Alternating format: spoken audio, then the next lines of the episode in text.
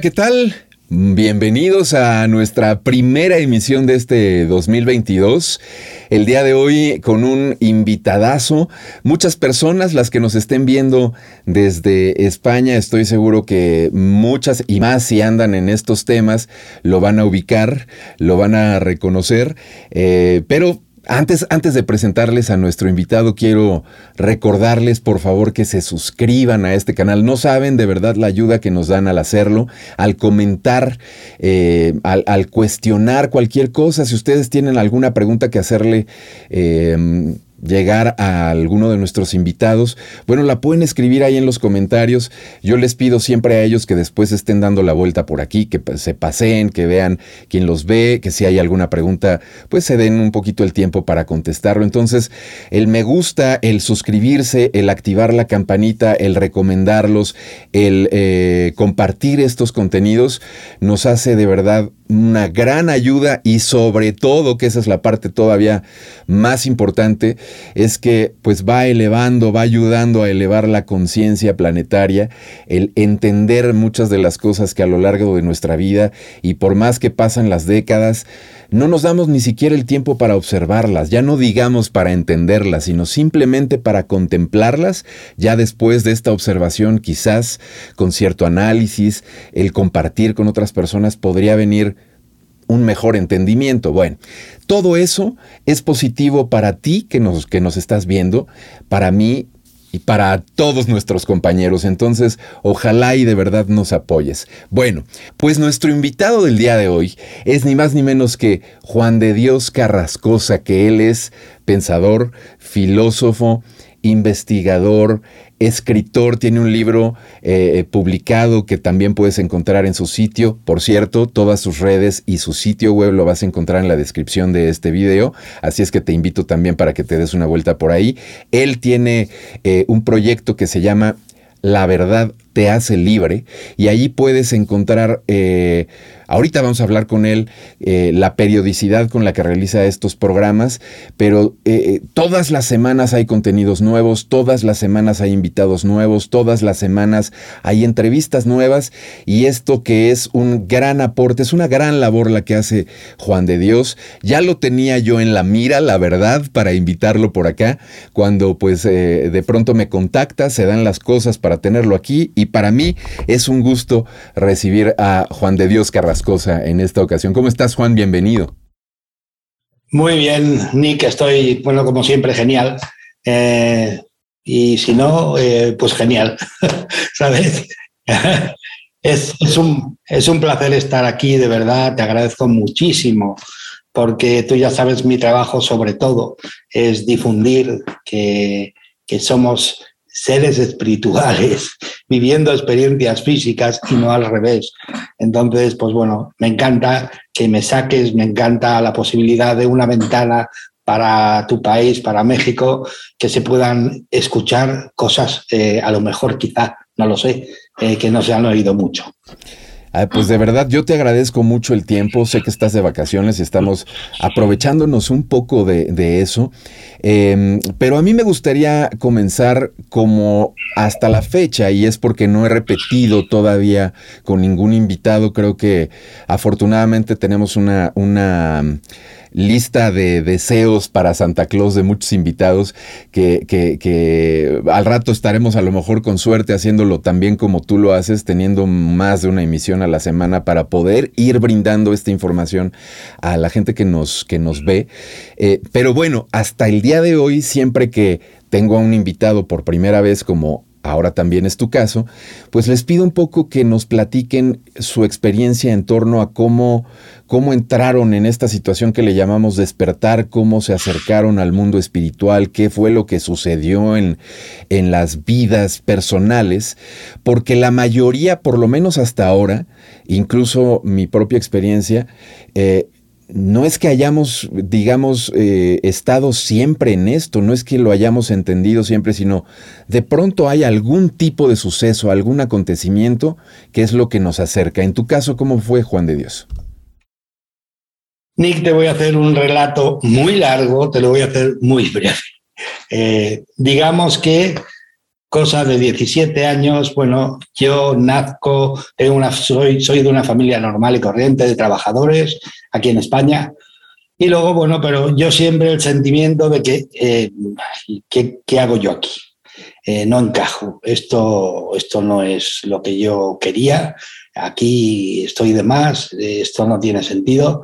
Y llegó un punto a los pues, 17, 16, 17 años en los que en un momento dado le llaman ahora que yo me he enterado la noche oscura del alma. Bueno, simplemente, pues llega un momento en el que, bueno, eh, como esto es para mí eh, lo menos de lo menos de lo menos, pues entonces digo, ¿sabes una cosa? Lo mejor que se puede hacer cuando uno ya no, no siente que está en el viaje es irse del viaje. Y entonces decido, pues bueno, empiezo a planificarlo todo, empiezo a pensar dónde, cómo, de qué manera, tal y cual. Sí, pero además era, es asombroso lo frío y calculador que es el ego. O sea, a veces al ego lo tratamos muy mal y el ego eh, es capaz hasta de hacerte irte al otro barrio. O sea que eh, hay que quererlo y amarlo y comprenderlo.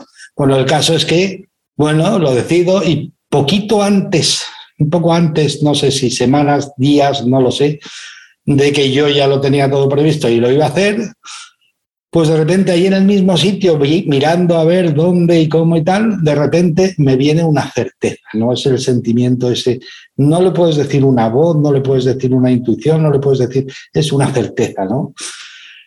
Y fíjate lo que me dice, me dice, sí, genial, hazlo. ¿Tú crees que alguien te va a reprochar lo que vas a hacer? Pues no, no hay reproche, no hay crítica, no hay juicio, no hay nada. Pero te vas a perder un montón de experiencias que tú decidiste vivir y no las vas a vivir. Eso es lo que vas a perder. Y entonces yo sentí, bueno, sí, pero esto de verdad, dice, sí, esto de verdad, no es como te lo han contado, el mundo no es como te lo han contado, ni tú eres lo que ves en un espejo. Y yo le digo, pues vale, dime. Y me dice, o, el sentimiento, la certeza esa, ¿no? E, esto no funciona así. Hay una sorpresa, lo vas a tener que descubrir tú. Por ti mismo. Pero que sepas de antemano que no hay ningún problema que lo hagas y que tienes razón. Ni el mundo es como te han contado, ni tú eres lo que ves en un espejo, pero lo has de descubrir tú. Y entonces eh, me surgió la motivación de descubrir eso. ¿Qué es el mundo? ¿Y qué soy yo? ¿Y qué hacemos? ¿Qué pintamos aquí? ¿Sabes? Y claro, Nick, le vas a preguntar a tu vecino que tiene más problemas que tú. ¿Le vas a preguntar a un amigo? No, y se me ocurrió así, la misma certeza que sentí, sentí. Pues le voy a preguntar a la ciencia. La ciencia tiene que tener respuestas. Los que de verdad saben, entre comillas, tienen que tener respuestas. Y entonces me dediqué a una de mis pasiones desde entonces, pero porque se convirtió en una pasión, ¿no? La investigación científica y yo me considero investigador científico, ¿no? Sobre todo, que es mi pasión. Y entonces empecé a buscar respuestas. Y te digo una puntilla. El mayor error que hace la gente, el mayor error que hacen las personas es buscar ídolos, maestros, eh, referentes. No, hay que buscar respuestas. Uno de esos a los que tú admiras a lo mejor solo tiene una respuesta. Cógela y vete ya no vale nada más de él, me explico. Otro tendrá tres, cógelas y vete. Y con esas respuestas tú te vas construyendo a ti mismo. Y no vivas la vida de otro porque te fanatices con él, porque si vives la vida de otro, nunca vivirás la tuya y nunca serás feliz. Así de simple. Me voy a adentrar un poco ya en, en el tema. Le, debido a muchas publicaciones que has hecho tú, decidí un poco retomar esto que manejas en esas publicaciones en torno al libre albedrío, a la atención y pensamiento como fuerza creadora. Así lo escribí en la, en la promoción. Te lo mandé para ver este, qué opinabas y pues tu opinión fue publicarlo, así de, de ya, ya lo aceptamos, ¿no? Entonces, eh, eh, encaminándonos hacia la atención y el pensamiento y después tú de de ahora que platicabas cómo entraste a esta cuestión de investigación científica, fíjate que yo he encontrado, pero no lo he encontrado siempre, y lo subrayo, ¿eh? Es más, lo voy a repetir, no lo encontré siempre a lo largo de mi vida. No, está ahí, pero tiene uno que justamente observar, buscar, saber bien qué piedra levanta uno para, para buscar eh, justo esto que uno anda buscando. Pero evidencia científica en torno a estas cuestiones que hablaba Juan de Dios, de nuestra experiencia humana siendo seres eternos, ¿no? Eh, creo que abunda. Por ejemplo, te voy a mencionar un libro que debes de, conocer, o una autora, mejor dicho, Elizabeth Kubler. Ya me movió la cabeza Juan diciendo sí, ok. De pronto me me llega a mis manos este libro que es famosísimo de ella, y este lo empiezo a leer y ella era una persona muy reconocida dentro del ámbito médico que simplemente por sus experiencias empezó a investigar en torno a lo que vivía eh, personas que tenían eh, enfermedades terminales y que de pronto tenían experiencias cercanas a la muerte, que eran, eh, fallecían, eran discúlpenme el término, dictaminados, certificados, no sé cómo se llame, pero eh, eh, eh, se comprobaba que habían muerto y de pronto por alguna situación regresaban a esta vida y venían con experiencias y venían con vivencias y venían con recuerdos. Y creo que documentó Elizabeth Kubler, discúlpenme porque no tengo el dato aquí preciso, pero creo que documentó miles de casos. Tengo que decirte, para añadirlo, para que la gente lo conozca, Elizabeth Kubler-Ross tiene nueve nominaciones de eh, honoris causa por las universidades de no sé cuántas, nueve en total. O sea que no era, no era una cualquiera, ¿sabes? Entonces, bueno, te tengo que decir una cosa. Antes de empezar voy a hacerte un pequeño, una pequeña eh, comparación para que te des cuenta, ¿no? O sea, para que la gente me entienda. Porque mi, mi intención es que la gente empiece a enlazar con lo que yo voy hablando y vaya comprendiendo, ¿sabes? Entonces, ¿cuál es el tema de verdad con la ciencia? Eh, es que eh, es como, digamos que cuando vas a hablar de algo es como que te pones en una tarima y entonces desde ahí empiezas a hablar. Es como un púlpito, ¿no? Entonces, si te pones en el púlpito incorrecto, todo lo que vas a hablar no tiene sentido. Entonces, ¿por qué digo esto? En 1900, un mago de la sabiduría, un adelantado a su tiempo, eh, Nikola Tesla, dijo literalmente, si no somos capaces de entender que el mundo es energía, vibración y magnetismo, no vamos a entender absolutamente nada. ¿Por qué he dicho esto? Porque el testigo lo cogió una ciencia nueva que entendió que por ahí iban los tiros y se llamó la cuántica. La cuántica estudia el universo como energía, no como materia. ¿Me explico? Y ahora verás por qué. En, por los años 90 o por ahí, eh, un grupo de científicos rusos, entre ellos eh, Peter Gariev, Vladimir Poponim, en fin, un grupo de científicos. Pues iban a hacer un, experimento que se llamaba el, el efecto fantasma del ADN. Y para ello necesitaban meter en un tubo de ensayo, hacer el vacío y introducir ADN para hacer el experimento. Entonces, hicieron el vacío, pero antes de meter el ADN, dijeron, como ahora tenemos unos sistemas de, introspección con una tecnología muchísimo más avanzada, unos sistemas mucho más avanzados que los que había antes, vamos a ver si hemos hecho el vacío de verdad y aquí ya no queda absolutamente nada. ¿Y cuál fue la sorpresa? Que encontraron fotones de luz. Y entonces dijeron, bueno, fotones de luz, cuando en realidad esto es el vacío, debía de estar vacío. Entonces dijeron, vamos a hacer un experimento diferente, vamos a buscar la materia.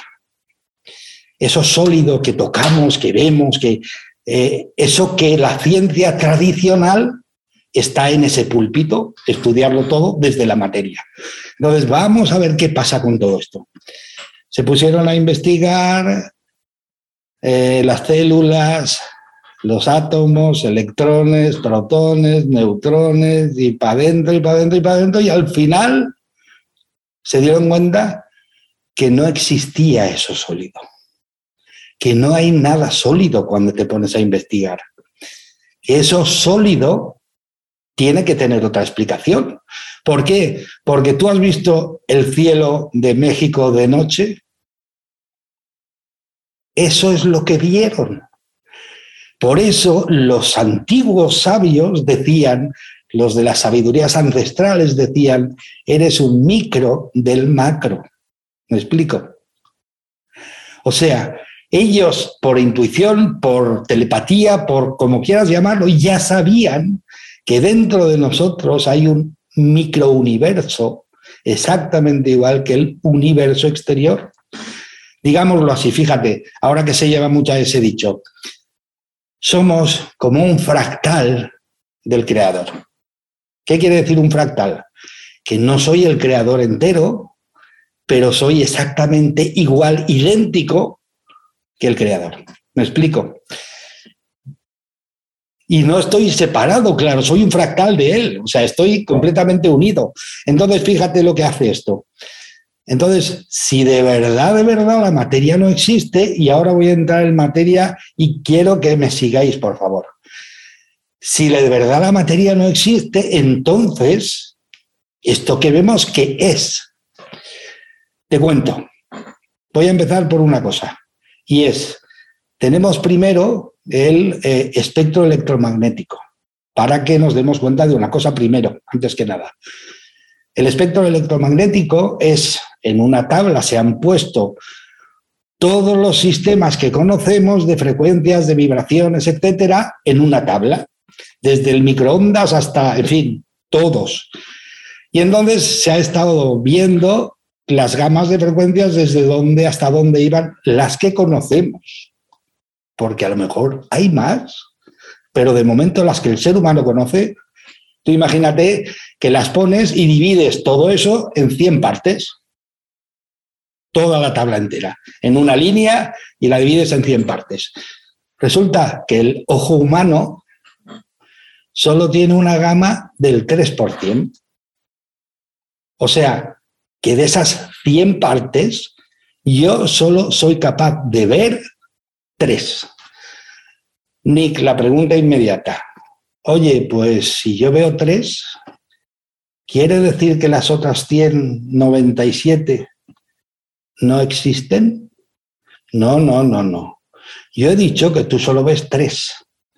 Las otras 97 existen. ¿Qué hay en las otras 97?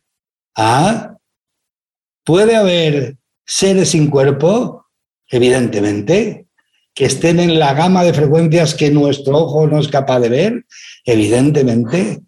Puede haber un montón de cosas, igual que el microondas, igual que la electricidad, que no se ve y existe y es real.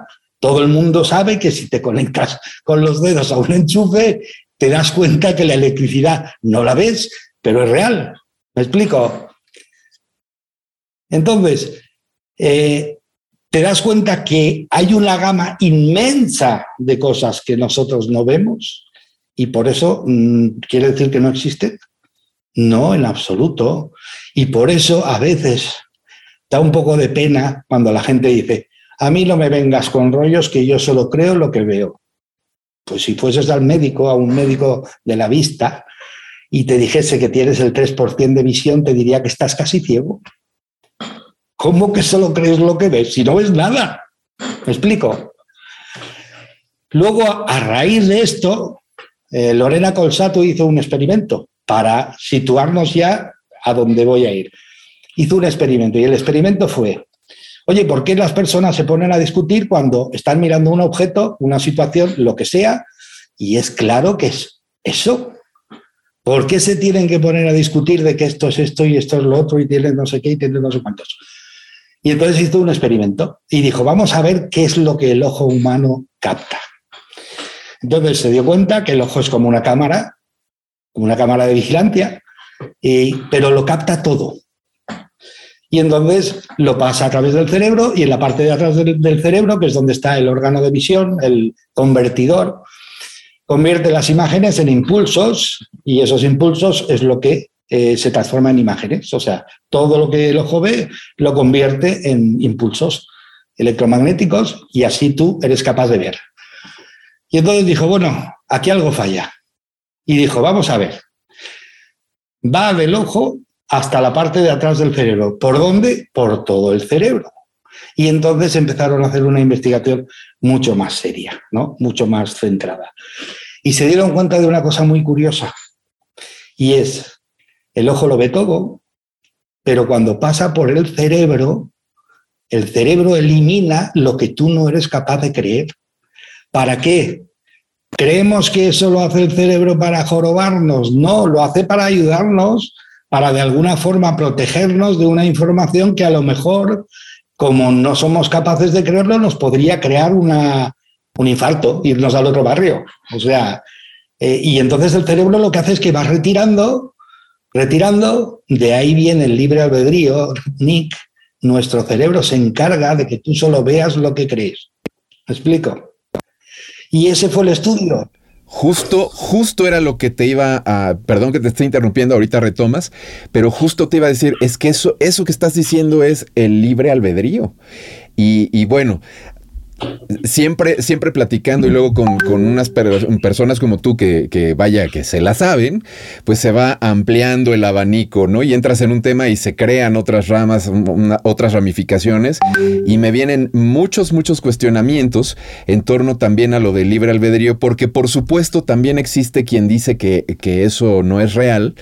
Eh, hay, digamos, teorías científicas que hablan de que incluso cuando uno se va a servir un café en la mañana, porque eh, resulta ser que a uno se le antoja, realmente cuando miden, en, eh, cuando ponen electrodos en el cerebro y todo esto, estos impulsos suceden mucho tiempo, bueno, de, algunos segundos, digamos, antes de que uno sea consciente de la idea.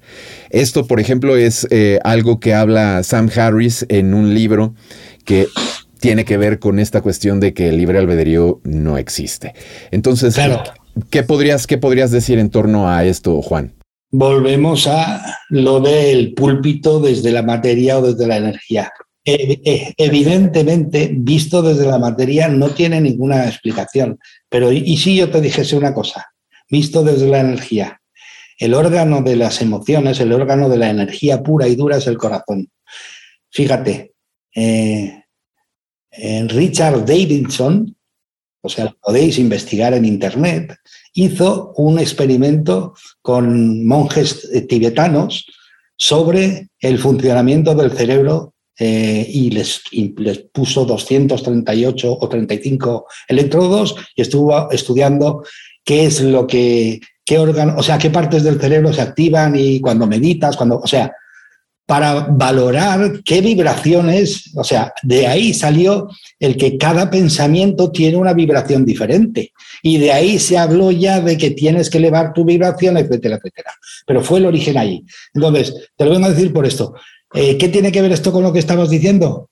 Es que él descubrió, fíjate, le empezó a poner a personas imágenes, imágenes, para ver su cerebro cómo reaccionaba. ¿De acuerdo? Y entonces lo que se dio cuenta, y eso es lo asombroso, lo que se dio cuenta es que antes de que surgiese la imagen, la persona ya estaba sintiendo. ¿Me explico? Porque el corazón es el primero que siente. Y el cerebro tiene que hacer todo el proceso de pensamiento, creencia y demás para después percibir la emoción que estás sintiendo. Pero el que es más rápido y es mejor, más, más ágil, es el corazón. Por eso hay un display que tiene que ver con lo que tú decías, de que se ha medido el pensamiento en el cerebro y se ha dado cuenta de que él ya había decidido tomar un café antes. Claro, porque le surgió del corazón.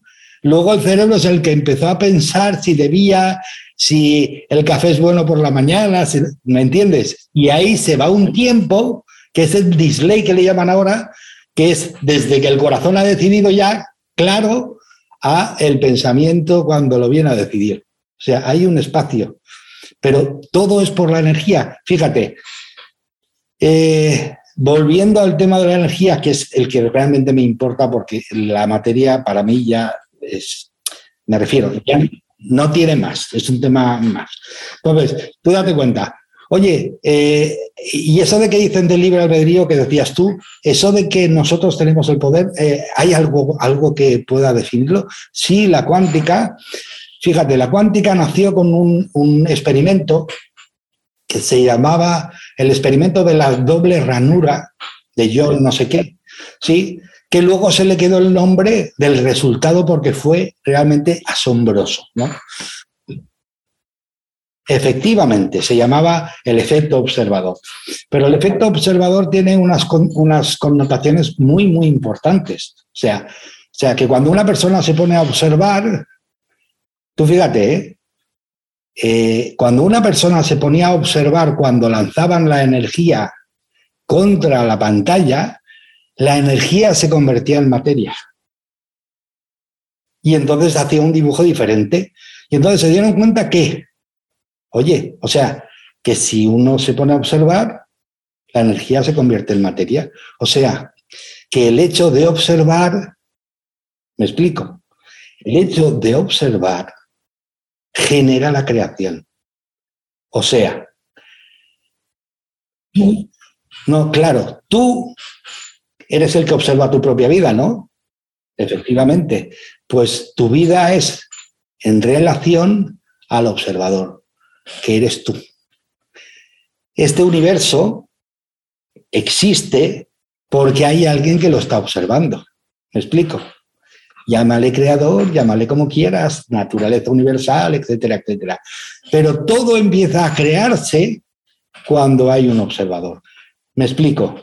Eh, eso le llamaban el principio de eh, indiferencia, eh, que quiere decir que todo está ahí. Fíjate, hay, hay científicos cuánticos, no tengo los nombres ahora, pero si, si los quiere los buscaría en un momento dado, que decían, creo que era Jim Al-Khalili, no sé, pero bueno, decía que todo, todo, todo electrón está ahí, en todos los sitios a la vez, hasta que un observador observa. Y entonces se presenta real. ¿Me explico? Se presenta real. Quiere decir que eh, nosotros tenemos un poder increíble solo por el hecho de observar. Luego llegó este grupo de científicos rusos ya, eh, Vladimir Poponin, todos estos, ¿no? Era un grupo de científicos que estaban estudiando sobre todo con el ADN. Y se dieron cuenta de una cosa muy sencilla, que nosotros con nuestras emociones generamos cambios en el ADN. Sí, porque ellos dijeron, oye, eh, ¿dónde podemos observar un cambio que de verdad sea importante, que de verdad sea eh, efectivo en cualquier ser humano. O sea, cuando tú te ríes, te lloras, ¿dónde se puede observar que eso de verdad genera un cambio en tu cuerpo? Y dijeron, en el ADN, vamos a, estudiar el ADN. Entonces empezaron a estudiar el ADN y se dieron cuenta que el ADN cambia dependiendo de las emociones que tú tienes. Y el ADN, como es la antena que gira hacia afuera y hacia adentro, o sea, que envía señales para adentro y para afuera, está enviando señales de tu energía, de tu vibración, hacia adentro y hacia afuera. ¿Y eso en qué afecta? Vuelvo a sacarte otro, otro experimento. Masaru Emoto con el experimento de los mensajes del agua. Nuestras emociones cambian el agua. Nuestra. Nuestra. ¿Por qué? Porque son, somos energía y el agua es energía y es la energía más pura que hay, el agua. Entonces, nosotros implantamos nuestras emociones dentro de nuestra agua. Entonces, este hombre dijo, pues bueno, si las emociones cambian el, agua, vamos a estudiarlo a ver si es cierto. Y, o sea, eh, dijo, pues bueno, tomo una botella de agua y la, la, guardo como muestra. Y la mitad de esta botella de agua la uso para experimentar y la otra como muestra, como referencia. Y entonces empezó a enviarles emociones a, botellas de agua o le ponía frases escritas en la botella de agua o le mandaba eh, canciones, música, etc. Y entonces él lo que hacía era, lo congelaba y luego cuando empezaba a descongelarlo, cuando empieza a hacerse las estrellitas del descongelamiento, hacía fotografías. Y se dio cuenta que era increíble que todo, cuando empezó, empezaba el descongelamiento del agua, se, creaban una geometría sagrada, estrellas, dibujos de, de, varias puntas, en fin, se creaban unos dibujos, unas estrellas, una geometría sagrada. Y entonces él fotografiaba esa geometría sagrada. ¿Qué pasa? los, los pensamientos, las emociones alineadas con el alma, amor, cariño, comprensión, eh, creatividad, etcétera, etcétera, todo eso generaba unos, una geometría preciosa, espectacular. Lo podéis ver porque el libro se llama Los mensajes del agua y está escrito y son todo y casi todo imágenes. Y luego las, las emociones que no estaban alineadas con el alma, pues con los sentimientos, con las emociones del alma, como el ira, resentimiento, eh, enfado, queja, todo eso creaba unas, unas imágenes realmente grotescas, realmente lo podréis ver vosotros. Y entonces él sacó, sacó una conclusión que es preciosa. Dice, oye, ¿cuál es mi conversación interna? Si mi conversación interna va a generar el cambio de mi agua, ¿qué agua quiero tener? ¿Me explico? ¿Por qué? Porque conforme yo me hable a mí mismo, genero un cambio en el agua que tengo en mi cuerpo y somos nada menos que el 75% de agua. Pero la otra fue mejor para mí. Y oye, si el planeta del 75% de agua, ¿cuál es la conversación mundial de la gente que vive sobre el planeta para generar eh, qué energía estamos generando, ¿no? O sea, realmente impresionante. Y entonces, entre Masaru Emoto, Vladimir Poponin y los rusos demostraron que donde tú te pones a observar, eso cambia completamente. ¿Por qué? Porque Hermes Trismegisto ya lo decía, como dentro es afuera. ¿Me explico? Fíjate, otro sabio también decía, todo lo que pienses, eh, todo, lo que, todo lo que pienses es lo que se hará realidad en tu vida. Eso lo decía Jesucristo, más o menos. Y Buda decía lo mismo. Tú eres el reflejo de tus propios pensamientos. O sea, es que nos lo están diciendo por todos los sitios. Pero claro, si la ciencia se pone a analizar desde la tarima de la materia, es imposible. Tiene que ser desde la tarima de la, de la energía. Y fíjate, Claro que tiene respuesta muchas cosas a nivel de la de cuando te pones en la tarima de la energía. Oye, ¿qué es la materia? Al final, ¿qué es la materia? Nick, la materia es la materia es una energía tan densa, tan densa, tan baja de vibración que se hace visible. Es correcto. Eso es justo lo que te iba a decir. Fíjate, pero eh, igual, si me permites nada más aquí hacerte este comentario breve.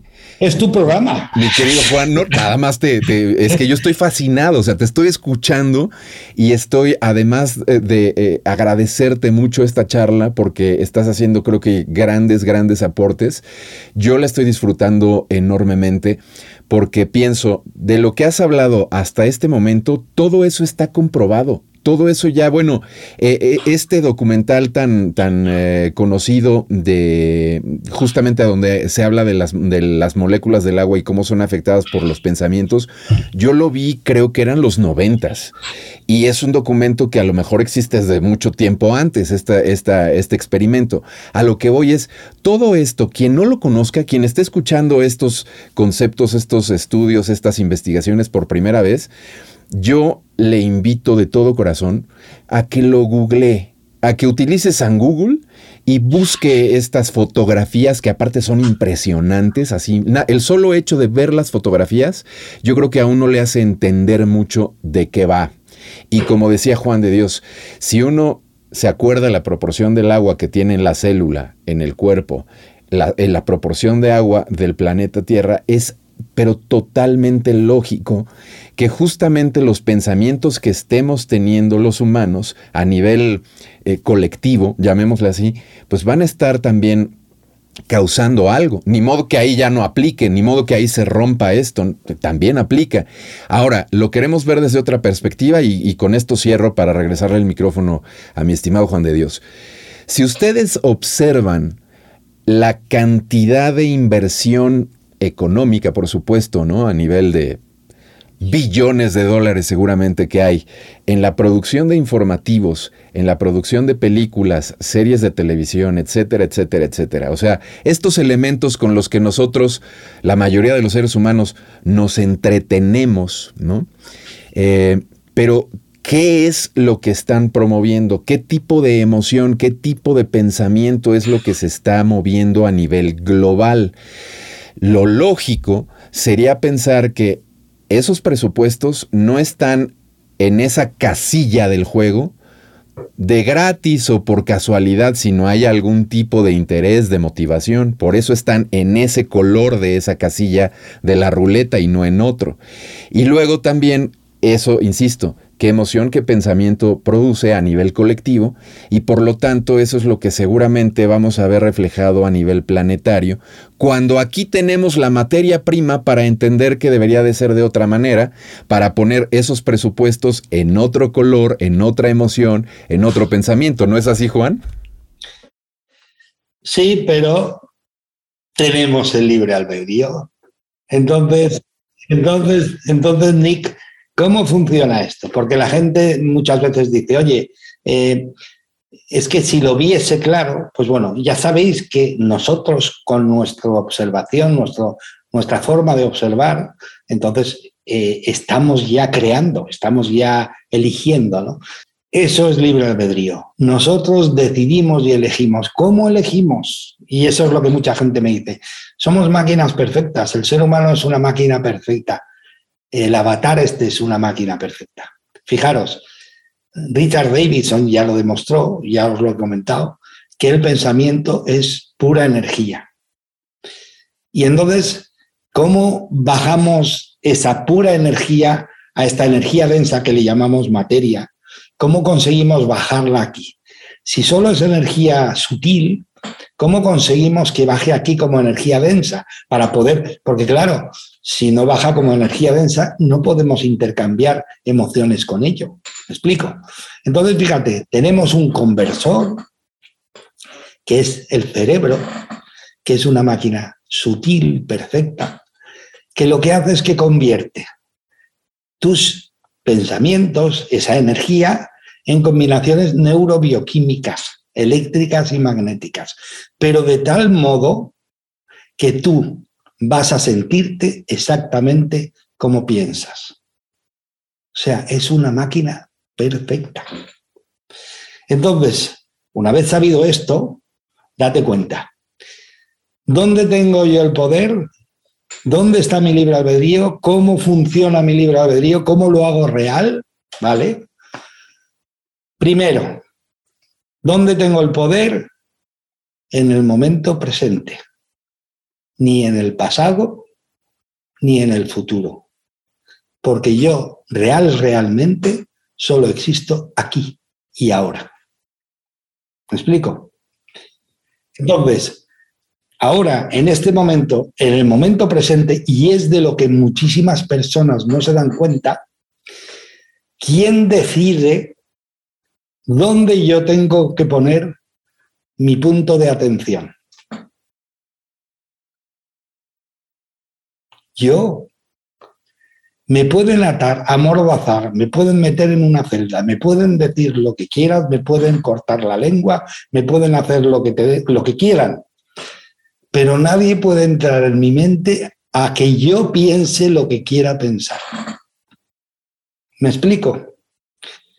Luego, luego nos basamos en que yo elijo dónde pongo mi atención. ¿Me explico? Donde pones tu atención, ahí se van tus pensamientos. Como tus pensamientos son energía sutil pura, ahí se van con tu avatar convirtiendo esos pensamientos en emociones. Y empiezas a sentirte de una forma. Y hasta ahí de momento no salió a ningún lado. Pero en el momento que abres la boca, decretas. ¿Me explico? Eso que está tan de moda a veces, que dices, oye, haz un decreto. Decretar es simplemente decir, hablar. Y alguien se dio cuenta de lo importante que era eso y decía siempre para que los demás lo aprendiesen, no para pegarse un farol ni para como se ha interpretado que no tiene nada que ver. Él decía cualquier cosa que decía y acababa con la frase palabra de Dios. Él no lo decía porque tuviese a Dios diciéndole lo que ha de decir. No, él lo decía porque si abres la boca y dices, es palabra de tu Dios en tu vida. ¿Me explico? ¿Cómo estás? Maravilloso. ¿Cómo estás? Oh, hecho una pena. Esa es una emoción que está ahí, pero cuando empiezas a decretar, esa emoción sale disparada al universo. Y el genio del universo, que ahora voy a hablar un poquitín de eso antes de acabar, el genio del universo que ya Platón decía que había un genio en el universo, le llamaba el éter, y ahora se ha descubierto que existe algo que se llama campo morfogenético o campo de la conciencia que le llaman los cuánticos, o campo sintérgico que decía eh, Jacobo Greenberg, un gran científico mexicano, por cierto, pues sale disparado ahí y sabes lo que pasa, como el eco como tú le llamas, él te lo devuelve. Hay una, una anécdota, un cuento muy bonito, que es un padre que le quiere enseñar a un niño eh, cómo es el eco y qué es el eco. Y entonces se lo lleva a una cueva y le dice, oye, chilla, chilla, no tengas miedo, que aquí estamos solos. Chilla. Y él decía, terrible. Y el eco, terrible. Malvado, malvado. Horrible, horrible. Y el, y el padre se da cuenta y dice, oye, y algo bonito, algo bonito. Fantástico, fantástico. Y el, y el chiquillo ya estaba entusiasmado y decía, oye, papá, ¿quién es ese que me contesta? Y le dice, no, cariño, eso es el eco. Y es como la vida. Como tú le hables, ella te lo devolverá. Así de simple. Por magnetismo, por energía, no se puede entender esto por materia. Por energía, la energía que tú lanzas, tú la atraes similar, lo similar lo atraes. Es como, como dos imanes, se atraen por lo similar que tienen. Entonces, tú lo mismo, la emoción, la emoción que estás viviendo es lo que lanzas hacia afuera. Y eso es lo que vas a recibir. Por eso, primera, si tú pones tu atención inconscientemente, ¿qué va a pasar? Vas a estar rodeando todo ese inconsciente con tus pensamientos, los pensamientos se van a convertir en emociones, todas esas emociones que estás viviendo en ese presente, que es el único que tienes para crear, porque ahí es donde creas, se van a lanzar hacia el universo y lo mismo te vendrá. No, no, eso no lo he elegido yo. Sí, ¿quién elige dónde pone la atención? Ah, pero era una tontería. Yo estaba viendo la tele. No es ninguna tontería. Desde que naciste estás haciendo lo mismo. Desde que naciste tuviste libre albedrío. Es sagrado en este universo. Es sagrado en este mundo. Es sagrado hasta en el mundo espiritual. Tienes libre albedrío. Es una ley sagrada.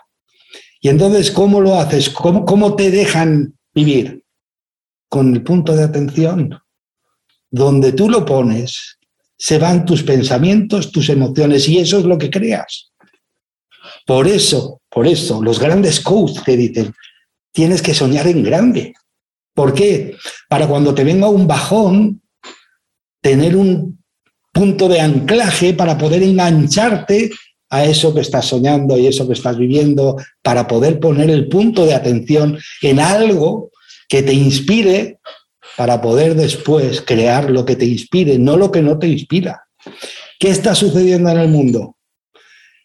Hemos caído en la trampa de entretenernos y generar miedo.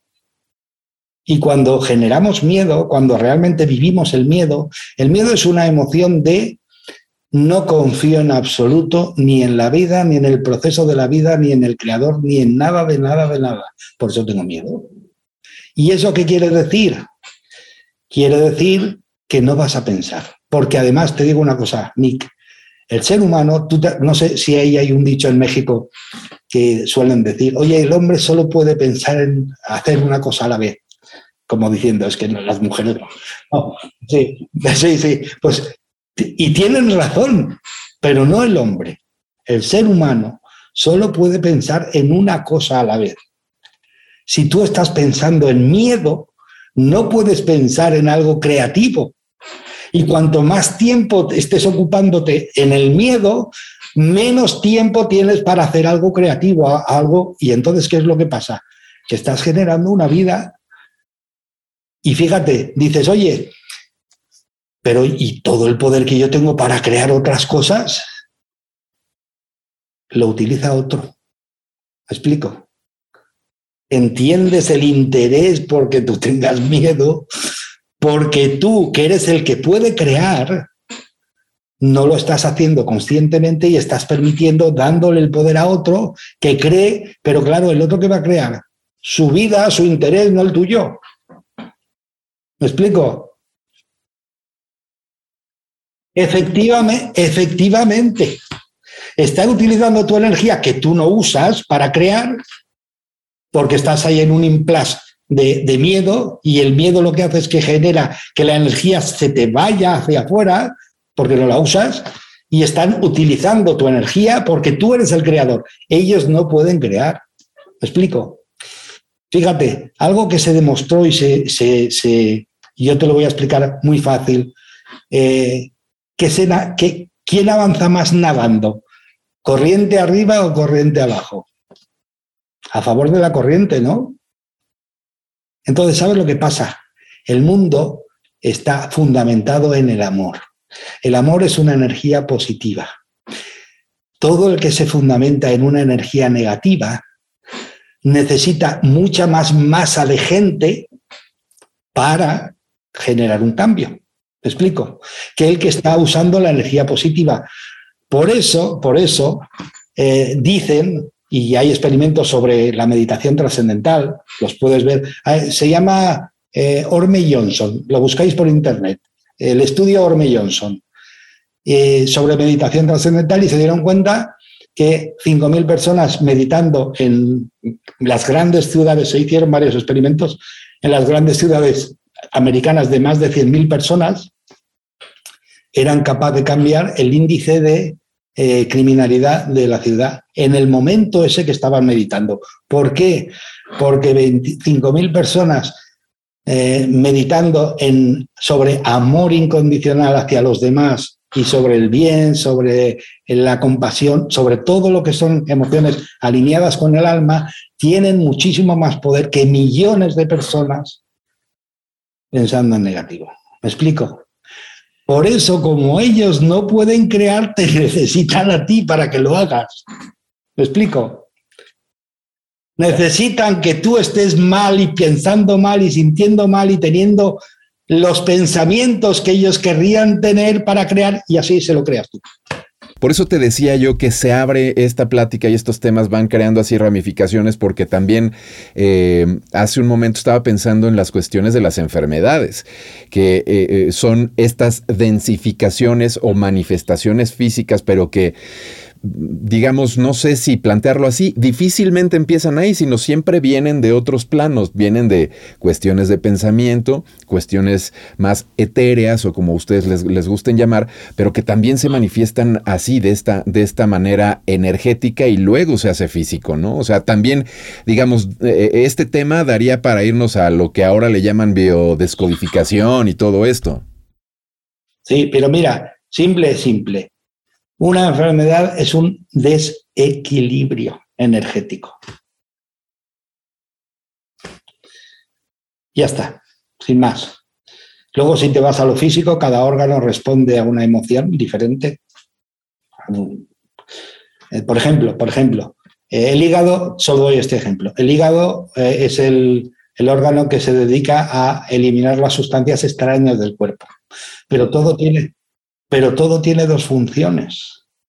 También se dedica a eliminar las sustancias extrañas de emociones del cuerpo. ¿Me explico? No solo físico, sino...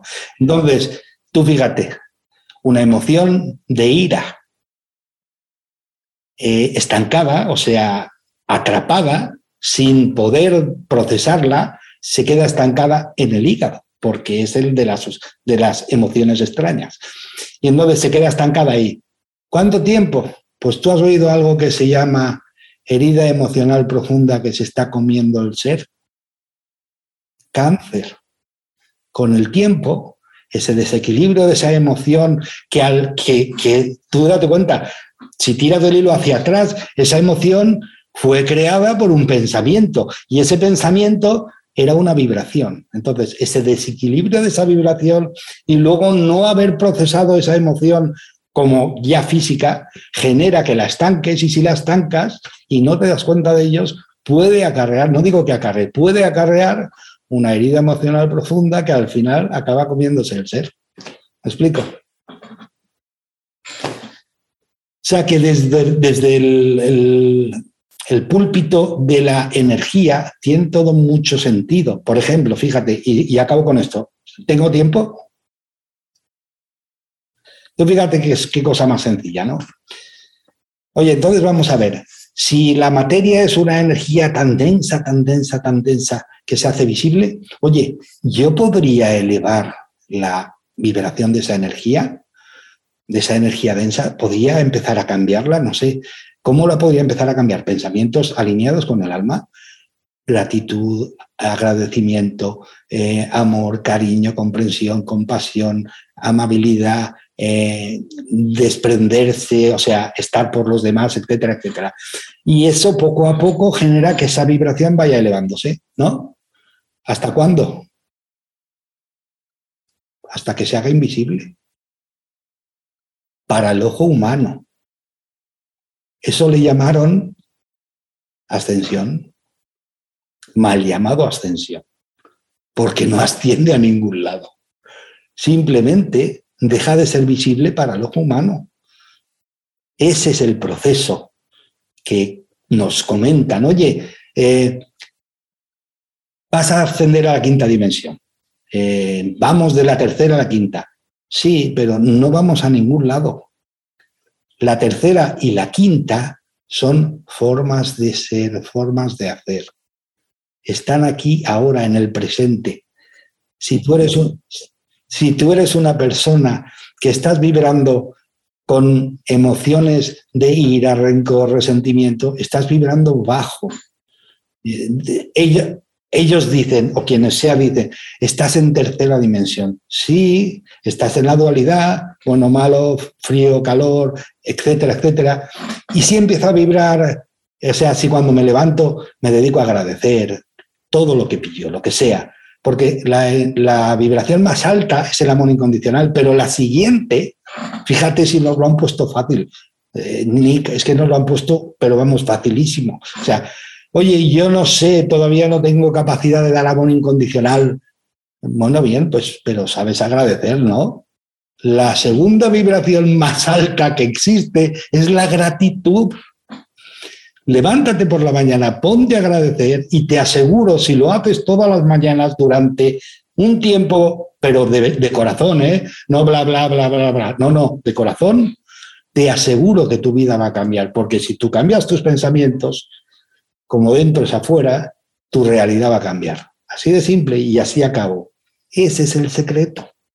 El secreto es tomar el control de dónde pones tu atención en lugar de ponerla en algo que te está produciendo miedo, pánico, terror, no sé dónde vamos a llegar, y como digo yo, vamos a quedar cuatro, tres y yo, porque eso es, eso es lo que de alguna forma anuncian, ¿no? Pero claro, yo me, yo me incluyo, claro. Vamos a quedar cuatro, tres y yo.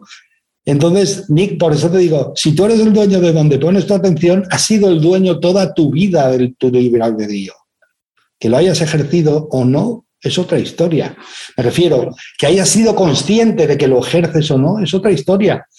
Pero toda tu vida has dirigido tu atención donde tú has querido.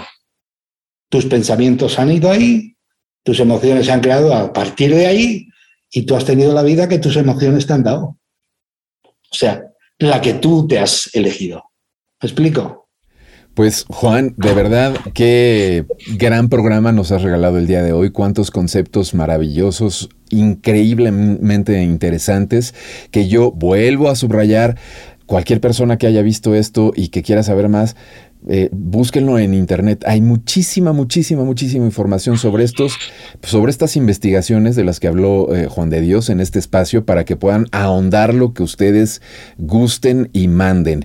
Y además también, por otro lado, todos estos conceptos de, los que estuvo eh, platicándonos Juan a lo largo de esta prácticamente ya una hora de un poquito más de conferencia, bueno, pues también creo que poco a poco pueden irlo aplicando, entendiendo, o sea, son herramientas que sirven para entender todo lo que nos rodea, para entendernos también de entrada a nosotros, a nosotros mismos. Juan, antes em, de despedirte de este programa, mi agradecimiento eterno de verdad por haber estado con nosotros, pero me gustaría preguntarte em, sobre tu proyecto que tienes en internet, sobre eh, la verdad eh, te hace libre, cada cuando transmites por ahí, este, es YouTube y Facebook. Platícanos de lo que estás haciendo también, de todos tus proyectos que tienes ahora mismo.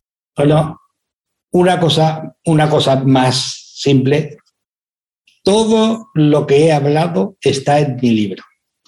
Si no os queréis, si, no, si no, lo puedes mostrar, Juan. ¿sí? Si no os queréis volver locos, está en este libro. Ahí está, ciencia y conciencia. Muy bien. Pues ese fue mi descubrimiento, esas fueron las preguntas que yo me hice, pues, las respuestas que recibí de la ciencia y lo plasmé en el libro y ya está. Muy bien, ¿este libro dónde lo podemos encontrar? Eh, creo que en editorial sé leer.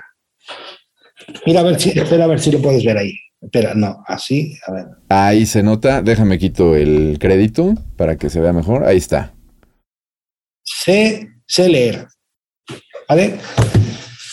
Eh, y otra cosa, eh, todo esto de la verdad hace libre es un programa, me imagino que como tú, sin ánimo de lucro, dedico el tiempo para ayudar a que a difundir que estos conceptos no suenen raros, que sean familiares, que al final uno se acostumbre a ellos.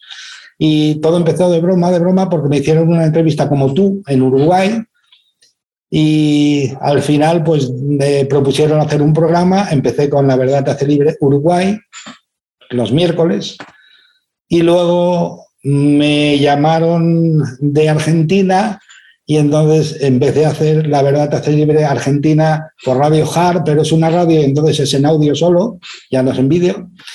Y luego, después de hacer el programa ese, los programas de Argentina y Uruguay, pensé, oye, y para España no voy a hacer ninguno. Y entonces los jueves hago para España. Y entonces así, esa es mi, mi andadura, simplemente difundir y difundir y difundir para que la gente, pues bueno, de alguna forma te queda ese gustillo de boca de si a ver si sirve para que alguien más abra los ojos, ¿no? Así es. Pues Juan, nuevamente te agradezco muchísimo el haber estado eh, el día de hoy eh, con nosotros. Muchísimas gracias. Ojalá que pronto tengamos la oportunidad de volver a encontrarnos, eh, porque literalmente esto para mí es como una introducción, es una introducción, se quedan muchas cosas pendientes, se podría hablar de muchos temas, a lo mejor, insisto, tomar alguna de estos, de, estos otros caminos que van surgiendo, pero bueno, estos temas dan para mucho, así es que de nueva cuenta, muchas, muchas gracias por eh, tu presencia el día de hoy acá en Revela tu Magia y bueno, pues te emplazamos para eh, un futuro cercano, espero. Muchas gracias, Nick y feliz y divertida vida y un abrazo de luz para todos. Perfecto, muchas gracias Juan. A ti que nos viste, muchas gracias por seguir estas emisiones, por apoyarnos. Déjanos un like, comparte este contenido, suscríbete al canal, activa la campanita. Esto que parece una cantaleta, sí, pero es eh, de verdad nos apoya mucho, porque en la medida en la que tú hagas esto que te estoy diciendo, nosotros podremos aparecerles a nuevas personas que estén buscando estas temáticas, que tengan cierto interés por conocer un poco más, por... Eh, pues este tipo de conceptos. Entonces, de verdad que nos ayudas bastante haciendo esto. Te agradezco el favor de tu atención y te invito para que la próxima semana también estés con nosotros aquí en Revela tu Magia porque tenemos una invitadaza, una terapeuta mexicana muy joven, que tiene de verdad una gran sabiduría de muchas temáticas, emplea muchas técnicas de las que ya nos va a estar platicando por aquí en lo que eh, pues respecta a la sanación de nosotros, justamente para ir comprendiendo básicamente qué es lo que somos, quiénes somos. Así es que te espero la próxima semana aquí en Revela tu Magia. Hasta la próxima. Hemos permanecido en la sombra bastante tiempo, pero ha llegado el momento de conectarnos con nosotros mismos y encontrar nuestra propia luz. El camino siempre ha sido tú. La respuesta y la verdad siempre han estado en ti. Despierta. Siente tu corazón y todo el amor que tú eres. Observa y date cuenta que tus pensamientos y emociones forman tu realidad, de que todo está unido. Todos somos una sola conciencia Así que ilumina al mundo con tu esencia. Exprésate. Baila. Canta. Juega. Ama. Vibra alto. No tengas miedo.